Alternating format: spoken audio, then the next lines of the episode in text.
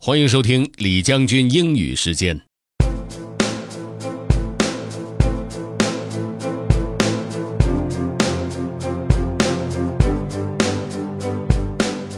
关于如何交友，从各种媒体和媒介上面都可以得到很多的信息。今天呢，李将军给大家分享的是一个来自于 Leo b a p a l d a 他写的一段为孩子写的 How to Make Friends。Have fun. How to Make Friends, Part 2 by Leo Babauta. Be excited about life. Have energy. We generally don't want a friend who is bored all the time.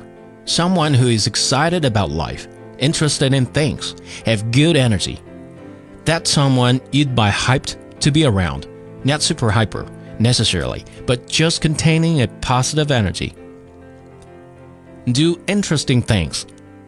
If you are excited about life, you manifest that by doing new things, learning, creating, exploring, trying out new experiences, meeting new people. If you're this kind of person, you'll be interesting. If you shut out life, people might not be as interested. Tell good stories. No one wants to listen to someone who tells long, boring stories. After the first two such stories, people generally start tuning you out.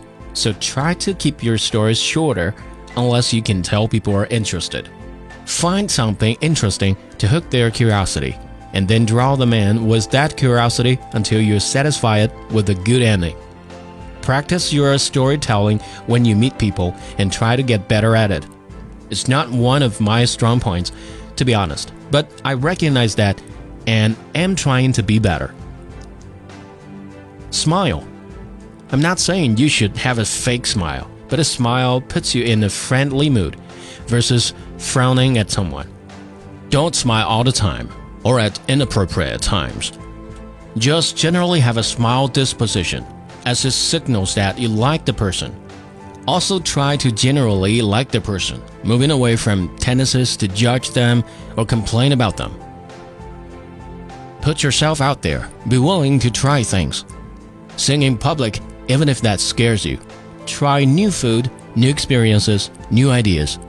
This open mindedness attracts others who are looking to get the most out of life.